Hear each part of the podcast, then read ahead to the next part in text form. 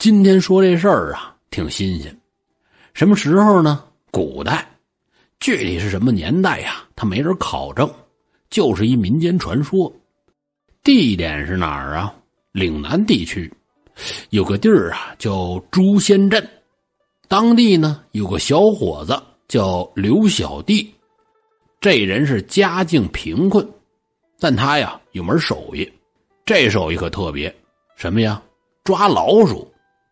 别人抓老鼠说可以下药、下夹子，他这手艺不这样，他可以顺着这老鼠的脚印找到老鼠窝，最后连老鼠带窝一起端。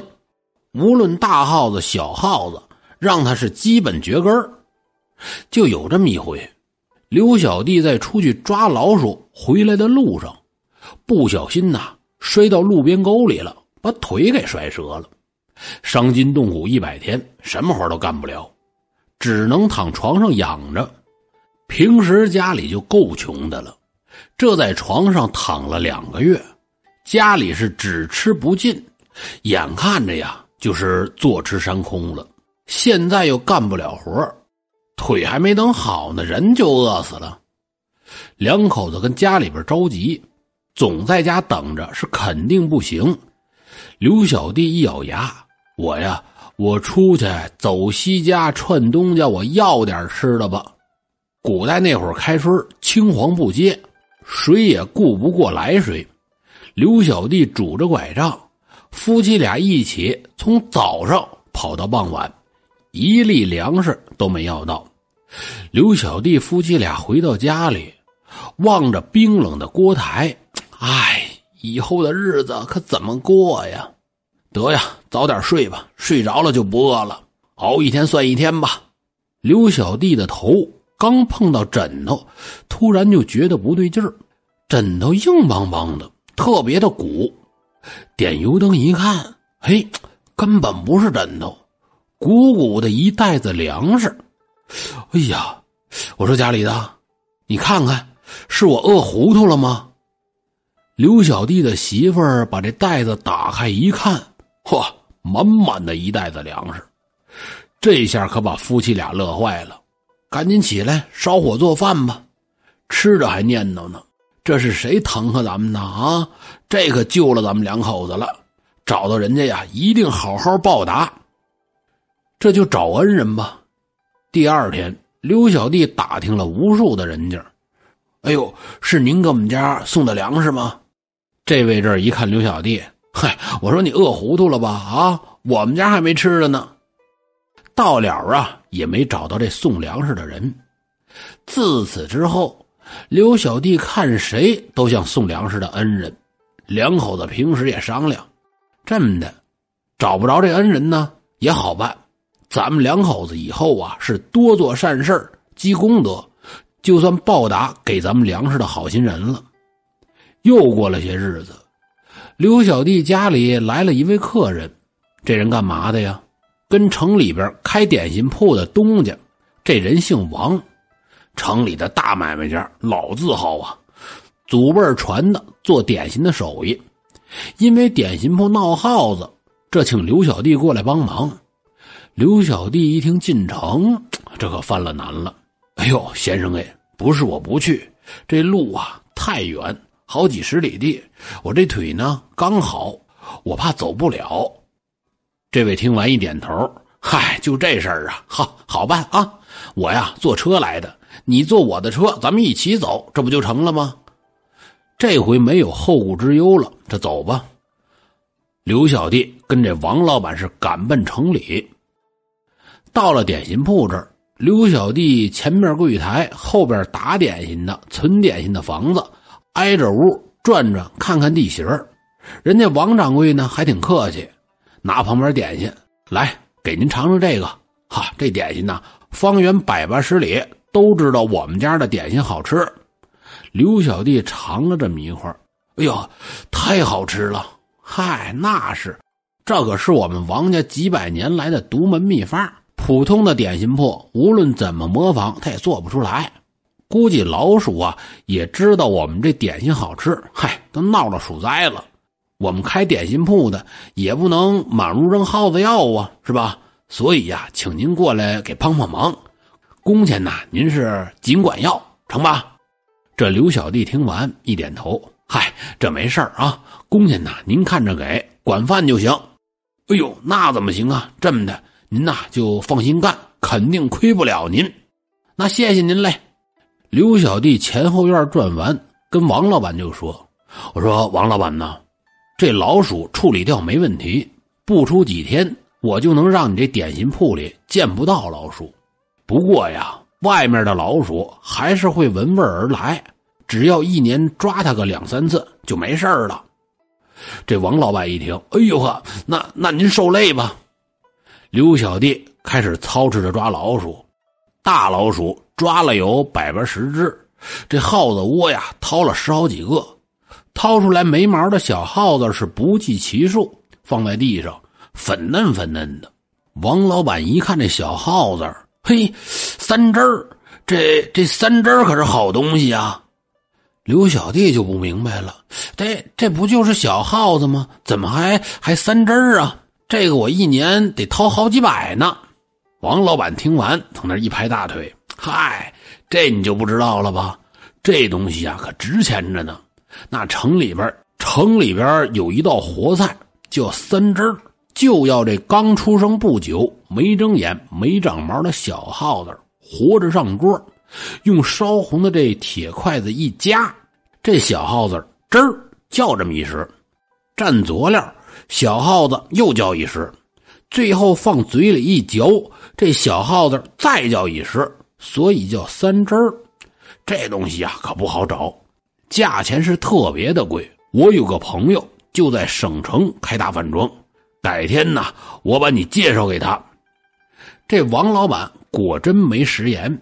几个月之后，就叫刘小弟给他送货了，而且隔三差五的送。刘小弟本来是干抓老鼠这一行的，小老鼠是唾手可得，加上这价钱贵的让他难以想象，刘小弟干的是如鱼得水呀。咱们再说朱仙镇这儿有个养蜜蜂的，家里边呢积攒了不少的蜂蜜。这天呢，养蜜蜂的就想让刘小弟。帮忙把蜂蜜带到省城，顺路啊捎带过去。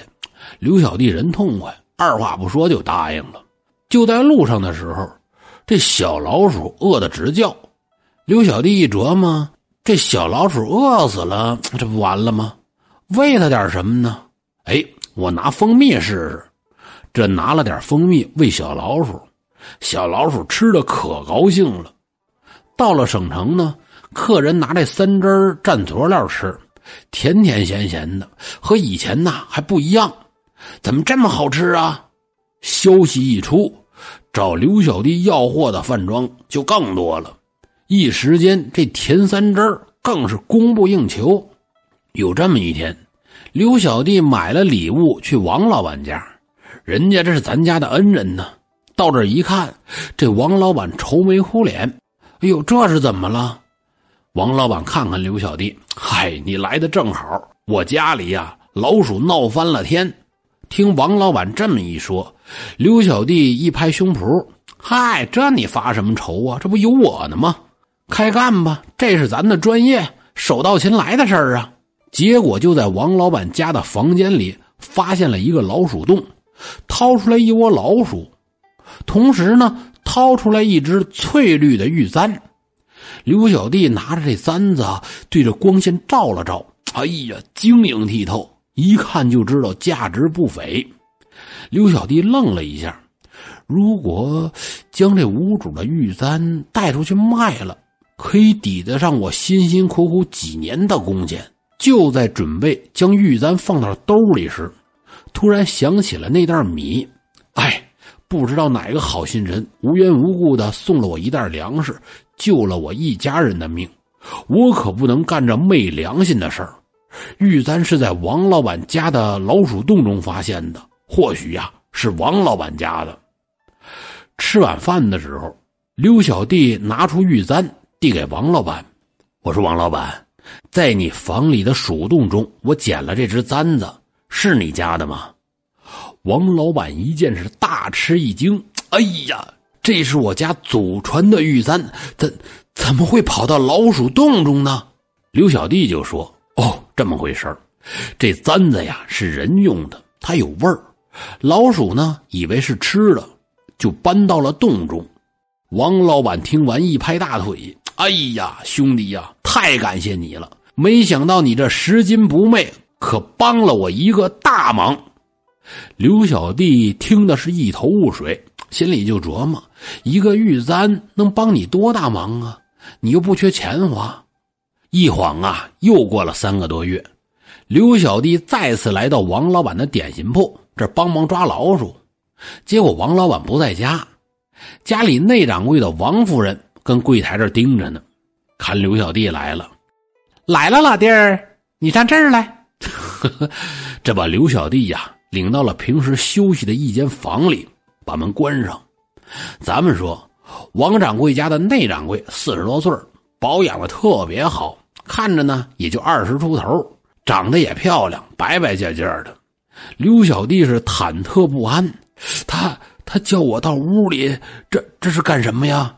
内掌柜的打开一个箱子，从里面的夹层之中拿出了一沓纸。我说：“恩人。”这是我王记点心铺的秘方，你可照此秘方在省城开一家点心铺。前些日子我们家当家的去省城考察，那地方啊非常适合开一家点心铺。刘小弟是大惑不解，你们家对我有恩，我无功不受禄，你为何给我这么大的礼物呢？嗨，你不知道啊。你还记得那个被老鼠拖到洞中的玉簪吗？是这么回事怎么回事啊？这玉簪呐，是王家的祖传之物，给儿媳妇的。丢了之后，这王夫人一直是不敢跟当家的说。偏偏这老王呢，又发现这玉簪丢了，追问玉簪的下落，媳妇儿也不知道。这一生气，就把媳妇送回娘家了。一旦找不出玉簪，很有可能就休妻，没想到在关键的时刻，刘小弟见钱眼不开，帮了他一个大忙。这王家内掌柜的把这事一说，我说兄弟呀，你是个好心人，帮了我的大忙。刘小弟一听，嗨，嫂夫人呐，你是不知道，去年我受难的时候，有人给了我一袋粮食，救了我一家的命，把人家救他的这事儿前前后后。跟王夫人一说，所以呀，我也要和救我一家的这恩人学，多做善事王夫人听完是激动不语。嗨，这事巧了，我们家老王在朱仙镇收粮食的时候，听人说有对年轻的夫妇借粮食，从早上开始就没借到粮食，救人一命胜造七级浮屠。于是我家当家的就让家里的下人买了一袋粮食送到了那家，他家里又没人，就放在炕上了。还真没想到，这这人就是你。看来呀，好人真有好报。至此，前因后果是水落石出。